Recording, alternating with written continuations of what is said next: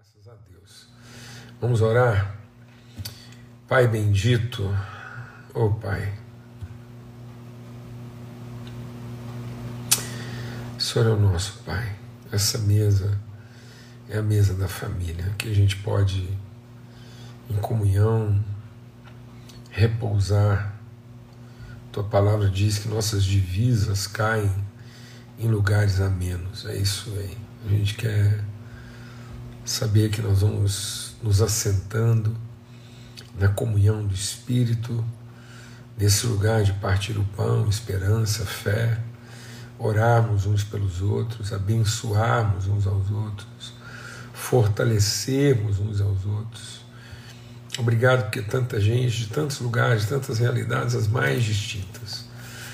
A gente pode estar aqui repartindo Deus, comunhão, fé, esperança sendo renovados e renovando, e naquilo que a gente vai sendo consolado, a gente poder consolar a outros. Em nome de Cristo Jesus. Que a paz bendita de Cristo seja sobre os corações. Que um derramar de paz, ó Deus, de esperança, graça, favor, consolo, refrigério, caia sobre todas as famílias ali nas regiões, ó Deus, agredidas por esse esse temporal, essa, esse, esse transtorno, Deus, climático que, que afetou, transtornou e, e fragilizou tanta gente. Em nome de Cristo Jesus, nós, como povo, como igreja, como família, a gente possa estar atuando, Deus, não só na oração, na intercessão, mas também cooperando, repartindo recursos em nome de Cristo Jesus, o Senhor.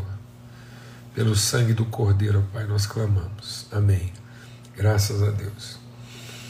Então, amados, é... a gente está aqui compartilhando né, sobre liberdade e o texto de Gálatas, né, Paulo falando sobre isso, e a gente quer sempre enfatizar aqui é, como é rápida, né? Paulo está falando que ele está, ele mesmo está perplexo com a rapidez, a velocidade com que nós temos a tendência de ir deixando uma relação sustentada, orientada, motivada pela graça e irmos retornando lentamente, né? às vezes sem perceber, aos ditames da lei. E aí, quando a gente está falando de lei, né, é, é, essa cultura de legalismo. Né? Nós temos essa. Por quê? Porque é, é, a, a gente transforma, nós temos essa capacidade né, de mudar aquilo que vem da parte de Deus como uma orientação, a gente tem a tendência de transformar isso em regulação. Quando Deus é, quando Deus coloca em nós a, a lei do amor, a lei do amor implica né, em, em, normas, em preceitos, mas eles não são preceitos regulatórios no sentido da, de, de controlar o comportamento mas de orientar as motivações, de modo que motivações bem orientadas, né, movimentos bem orientados, vão trazer a regulação do comportamento. Mas a mera regulação do comportamento não vai produzir um movimento necessariamente bem orientado. É isso que Paulo está dizendo. Né? Então, quando Deus falou lá do, do não comer desse fruto, era um fruto muito específico. Né? Então por que, que Deus. Deus estava colocando uma proibição. Vamos entender isso, amados. Quando Deus fala conosco sobre a lei do amor, o amor não coloca uma proibição, ele coloca uma impossibilidade. É, isso não é uma isso não é uma regulação, não é um marco regulatório. É uma definição clara de natureza. Deus diz: olha, não, não queiram, não busquem comer o, o fruto do controle. Não queiram ter o controle das coisas. Pensando que ter o controle das coisas vai fazer de você alguém que você ainda não é. Mas se alimente do conhecimento de quem você é e do que Deus já te deu, e isso vai te dar né, autoridade sobre todas as coisas. Então, quando Deus abençoou o homem, ele abençoou o homem para ter autoridade, terá ele autoridade. Então, o homem foi criado para ter autoridade sobre todas as coisas. A partir do entendimento de que ele foi abençoado para isso. Mas aí, o diabo, usando da lei, e só tinha um item, não. Comam, comam de toda a árvore do jardim. Não comam de uma árvore. Então, não é, não é a sofisticação da lei. Basta um item. Deixa Deus ministrar o nosso coração aqui, manda. Basta um item regulatório, um item regulatório, um único não faça isso, é suficiente para despertar em nós a cobiça. Então, Deus está dizendo o seguinte: ó, eu dei a vocês todas as coisas. E a única coisa que eu, que eu disse que vocês não teriam é o controle. E vocês desprezaram todas as coisas, pensando que ter o controle tornaria vocês as pessoas que vocês não são. Eu vos abençoei para serem quem vocês são. Eu derramei virtude para vocês serem tudo que eu disse que vocês são e seriam. E sendo essas pessoas, vocês teriam autoridade sobre todas as coisas. Mas vocês preferiram abdicar da autoridade para optar, para escolher. Tanto é que publicaram aí aquele texto, né, aquela frase que a gente disse lá. Muitas pessoas querem garantir o direito de escolha. E muitas pessoas querem atrelar o direito de escolha ao processo da salvação. Não há salvação para a alma humana enquanto a alma humana quer garantir o direito de escolha. Porque o próprio desejo, a necessidade, o interesse de ter a defesa do direito de escolha. A defesa do direito de escolha diz que, diante de tudo que Deus já fez, a gente ainda quer garantir o controle. No fim, dizer que foi a gente que escolheu. Está me entendendo isso antes? A gravidade disso na nossa vida basta um item. Deus falou assim: de todas as árvores, não era um conjunto de árvores, não era um conjunto de regras. Não eram dez mandamentos. Era um. Era um. Um único mandamento, dos quais se desdobraram os outros. Amarás o Senhor teu Deus de todo o teu coração, de todo o entendimento, com todas as suas forças e só a ele darás culto. Não terás outros deuses diante de mim. Não farás para ti. Então era esse amor a Deus e essa convicção do amor de Deus em nós, a forma como esse amor nos abençoou para ser tudo o que Deus diz que nós seríamos e somos. sem necessidade da gente ir atrás do controle, da regulação, da dominação disso. Simplesmente construir todas as coisas a partir do conhecimento dessa bênção concedida por Deus, amadurecer nesse conhecimento. Mas nós preferimos, né? O, o, o único item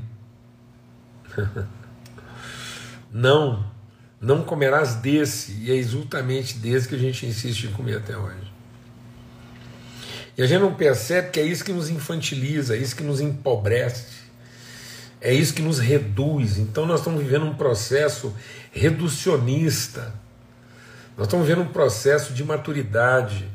Muitos cristãos estão ficando velhos e reduzidos, velhos e infantilizados antigos e imaturos. Tem muito cristão antigo e imaturo, infantilizado, reduzido, cada vez mais inseguro. Cada vez mais a pessoa vai envelhecendo, ela vai ficando antiga, os processos na igreja vão envelhecendo e as pessoas vão cada vez mais achando que vão resolver o envelhecimento, né, a, a, passagem do tempo da vida da igreja com mais metodologia, com mais regra, com mais regulação. Cada vez mais a gente pensa que vai vencer esse mundo com regulação comportamental, com rito litúrgico. A gente pensa que vai vencer o pecado, nós vamos ajudar nossos filhos, produzindo para eles uma regulação clara, um ditame claro, e não conhecimento. Deus diz: Eu não quero esse eu quero conhecimento. Conheçam e prossigam me conhecer. E esse conhecimento vai fazer você saber tudo. Que eu já, então alimente de tudo que eu já te dei. Mas não viva a vida na expectativa do que te falta. Irmão.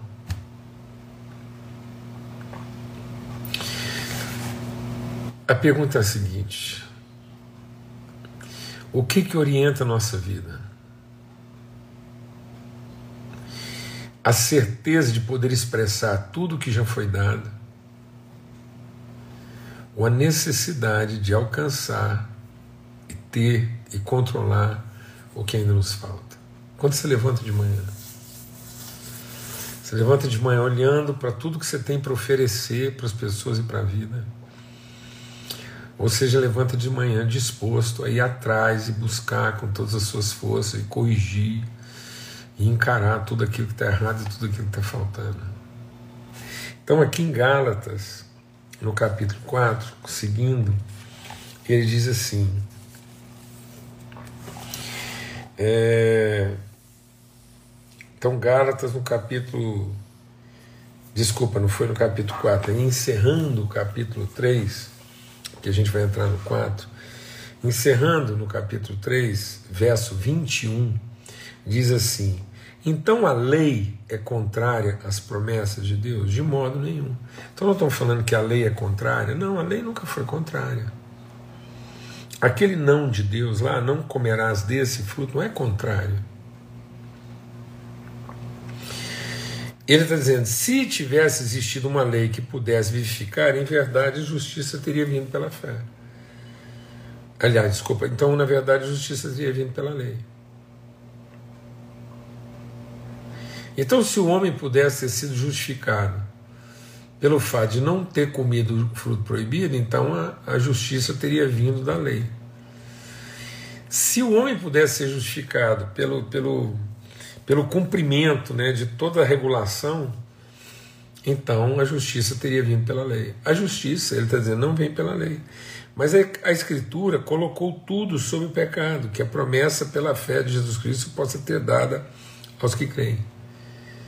Então, a, a, a, revelação das Escrituras mostrou que não há nenhum justo, não há nenhum bom, não há, não há quem faça o bem. Então, a lei veio para que eu pudesse me convencer de uma vez por todas que, se não for o conhecimento de Deus, se eu não estiver suprido, alimentado pela revelação de Deus, se, se residirem em mim carências, inseguranças, medos, é, é, cobiças, É isso que cega. A palavra de Deus diz: o olho que cobiça, o olho que inveja, o olho que, que ganancioso, ele está mergulhado em profundas trevas. Se os nossos olhos forem trevas, quão profundas serão nossas trevas? Por isso que a palavra de Deus diz que nós fizemos do nosso ventre a nossa divindade. Então nós não estamos percebendo que muitas vezes o que está o que está ditando, o que está regendo, o que está orientando, o que está determinando nossas relações com Deus, conosco e com as pessoas ainda é a nossa carência. E de onde vem essa fome? Essa fome vem de não ter comido tudo que era para ter comido.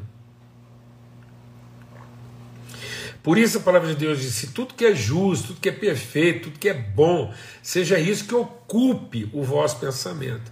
Mas como a gente não está meditando o tempo todo no que é bom, a gente não está pensando virtude a respeito das pessoas, a gente olha para as pessoas a partir do defeito delas, o pecado delas, o problema delas, e toda hora que você pensa nela é o pecado dela, é o problema dela, é o que ela está fazendo de errado, a sua ansiedade, o seu medo, o seu transtorno. Então você vai viver uma vida de quê? De fomes e de apetites insaciáveis. Seu ventre. E aí nós não estamos nos alimentando daquilo que é verdadeiro, daquilo que é justo, daquilo que tem boa fama. Então, se o homem tivesse obedecido a Deus comendo tudo lá que ele podia, ele não estaria com fome de comer o que ele não podia. Então ele diz assim: mas a Escritura conclui tudo, colocou tudo sobre o pecado. Porém, antes que viesse a fé, éramos mantidos sob a lei. Agora ele vai falar o que é o propósito da lei. Encerrados para a fé que havia de se revelar posteriormente. Então a lei, de certo modo, ela estava lá cuidando de nós na nossa infantilidade, na nossa imaturidade. De modo que a lei fosse o nosso tutor para trazê-los a Cristo, a fim de que pudessem ser justificados pela fé. Então a lei não tem a regulação, essa, essa a regulação do comportamento é um paliativo. Então deixa Deus ministrar o nosso coração. Toda vez que você tem que enfatizar a regra, porque a relação é fraca. Se você tiver que tratar alguma coisa, se você pensar que pela regra você vai recuperar alguma coisa, você não recupera, não. A regra, a regulação, a metodologia, a estrutura é um paliativo de relações ruins. Então a lei, a regra, não tem efeito transformador, tem efeito paliativo. O que, que tem efeito transformador? A fé que vem da graça. Mas depois que veio a fé, já não dependemos de um pedagogo, de um ensinador, de um tutor. Então a lei era um tutor. Alguém que estava ali é, é, regulando o processo até que houvesse revelação. Então por isso que eu estou dizendo, quanto mais a gente vai caminhando em revelação, então se uma igreja amadurece, ela deveria depender menos das suas estruturas e não mais.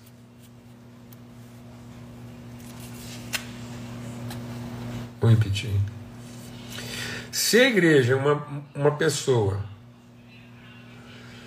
se a igreja é uma pessoa e ela está em processo de amadurecimento, quanto mais madura ela fosse, menos ela deveria depender das suas estruturas e dos seus métodos e cada vez mais revelar a maturidade e a consistência das suas relações. Que é o que ele está dizendo aqui. E, e aí ele diz assim: não dependemos mais de um, de um, de um mestre, de um, de um regulador. Ele diz assim: porque todos são filhos de Deus pela fé em Cristo Jesus. Todos vocês que foram batizados em Cristo são revestidos de Cristo. Já não há judeu, nem grego, não há escravo, nem livre, nem homem, nem mulher, pois todos vocês são um em Cristo Jesus.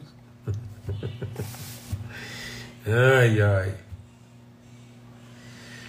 Vocês estão vendo aonde está vindo essa necessidade hoje de definir tudo em classe, em categoria? Aí você vai entendendo porque que o mundo está vivendo essa bronca. Nós estamos vindo uma bronca de garantir o direito das classes, o direito das categorias. Agora a gente, a gente subdividiu a natureza humana né, em, em vários tipos de espécie e gênero. Então agora dá nem para saber. E por que, que a gente está é, subclassificando de maneira detalhada? por que, que nós temos que detalhar tanto? O que, que é o direito, a posse?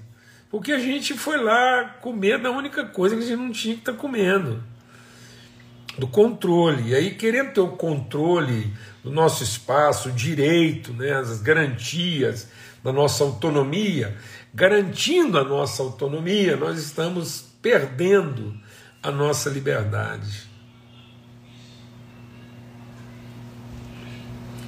Vou repetir. Era bom a gente escrever isso aí.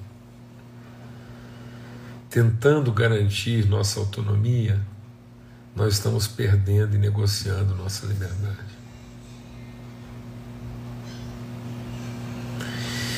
Porque a gente não quer conhecer as pessoas pelo que elas são, como representantes de virtude. Nós queremos definir as pessoas a partir do que elas fazem, da forma como elas se comportam. É, e ele está dizendo, então, há certas coisas que elas são necessárias né, enquanto a gente é imaturo, mas quando a gente chega num outro né, a gente grau de entendimento, a gente não estaria preocupado em garantir ações, a gente estaria ocupado em sustentar relações. E vocês são de Cristo. Então vocês são semente de Abraão, herdeiros segundo a promessa. Herdeiros do que? Daquele legado, daquele patrimônio entregue para nós. Agora digo que o herdeiro, enquanto criança, em nada é diferente de um servo, apesar de ser senhor de tudo. Tá vendo? Então Deus queria que a gente crescesse, se desenvolvesse, amadurecesse na conhecimento, na convicção do que é a nossa herança. Em vez de a gente ficar trabalhando para conquistar o que ainda não é nosso.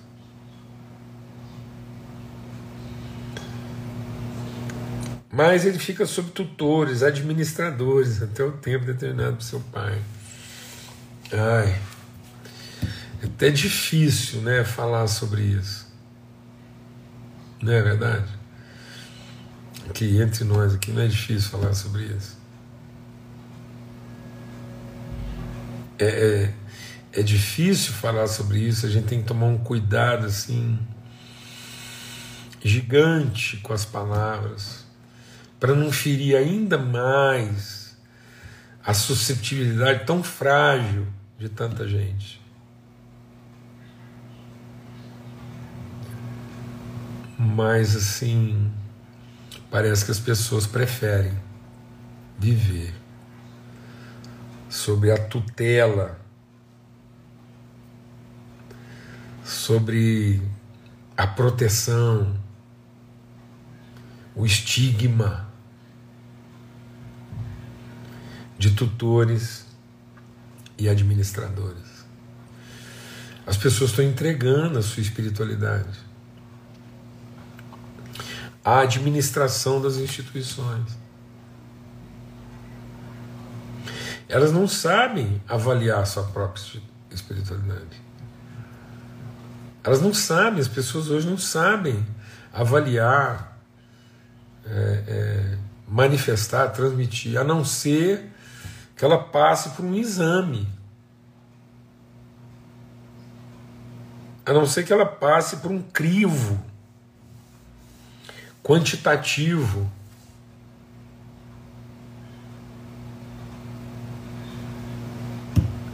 Um balizador do seu comportamento. Assim era a gente quando era criança estávamos escravizados pelos rudimentos do mundo, mas quando veio a plenitude dos tempos, Deus enviou seu filho, nascido de mulher, nascido sob a lei, para redimir os que estavam sobre a lei, para que recebêssemos a adoção de filhos. E porque são filhos, Deus enviou o Espírito do seu Filho aos nossos corações. E ele clama, Abba Pai. Então nós temos em nós o mesmo Espírito que estava também em Cristo Jesus, testificando que Ele é o Filho de Deus. Jesus nunca faltou com respeito com as pessoas. Jesus nunca é, foi apologeta de uma. Jesus nunca defendeu uma, uma revolução civil nesse aspecto. Mas Jesus nunca foi subserviente aos interesses humanos. Ele sempre foi submisso à vontade eterna do Pai. Um homem livre. Livre na sua consciência, livre no seu ir e vir livre na sua comunhão, livre, livre, um homem maduro, um homem que conhecia Deus como Pai, mas que estava liberto das tetas, né? Das tetas, das necessidades satisfeitas. Ele não, ele não negociava, ele era um homem redimido, redimido no sentido de emancipado, porém não autônomo. A emancipação não implica autonomia. A emancipação implica liberdade para cumprir o propósito. E como o propósito é servir e abençoar o irmão, não há não há cumprimento do propósito sem liberdade. Mas também não há cumprimento do propósito com subserviência. Então o propósito é dar a vida pelos irmãos. Então, para dar a vida pelos irmãos, eu não posso ser subserviente aos interesses humanos. Então, não é autônomo, porque tudo que ele vem fazer é dar a vida pelo outro. Mas é livre, porque o outro não diz a ele o que ele deve dar. E nem quando dar. Glória a Deus, Ninguém dizia Jesus. Ninguém determinava para ele o que ele devia dar, quando dar e como dar. Ele era livre. Mas ao mesmo tempo ele estava submisso ao propósito de dar espontaneamente. E nós estamos perdendo aquilo que é a principal característica da liberdade: a espontaneidade da nossa entrega. Amém. Porque estamos preferindo a proteção das tutelas e dos administradores da nossa espiritualidade, da nossa fé. Forte abraço, fica na paz.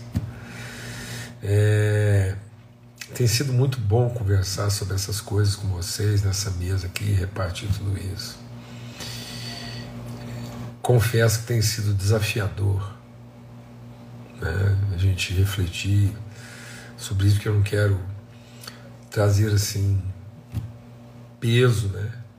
Isso é para trazer liberdade, mas é, é, desafiador porque a gente percebe né, o ambiente é, em que a gente está repartindo e falando sobre todas essas coisas, tá bom?